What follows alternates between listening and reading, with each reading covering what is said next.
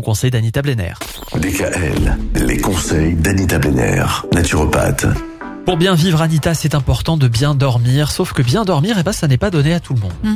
Il y a cette fameuse apnée du sommeil qui touche pas mal de monde et Ouais. notamment plein de gens qui ne sont pas au courant qu'ils sont atteints Voilà. d'apnée du sommeil. Alors c'est un trouble de la respiration nocturne et elle se caractérise par la survenue de pauses respiratoires d'au moins 10 secondes, mais qui peuvent se répéter parfois plus de 100 fois par nuit.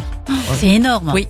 Alors ce dysfonctionnement respiratoire est causé par l'obstruction des conduits respiratoires de l'arrière-gorge et l'apnée du sommeil a été décrite pour la première fois en 1972, donc c'est quand même assez récent, par le professeur Christian euh, Guilleminot.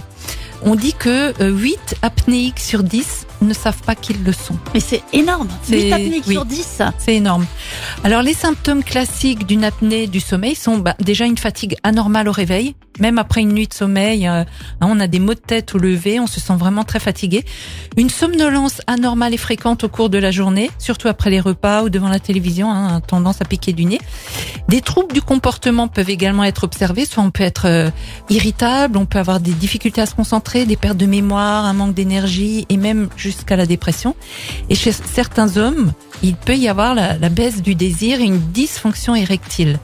Pourquoi? Bah, Il y a une diminution de l'oxygène sanguine et cette baisse d'oxygénation entraîne de sévères répercussions sur la santé en favorisant l'apparition d'hypertension artérielle.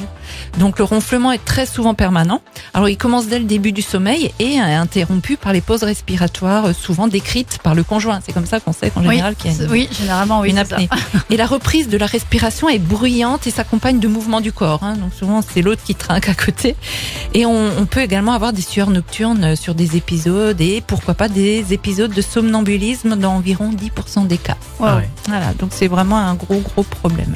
Bah justement, on va chercher à savoir quelles peuvent être les causes Oui. de cette apnée du sommeil et ça, ce sera demain. Retrouvez l'ensemble des conseils de DKL sur notre site internet et l'ensemble des plateformes de podcast.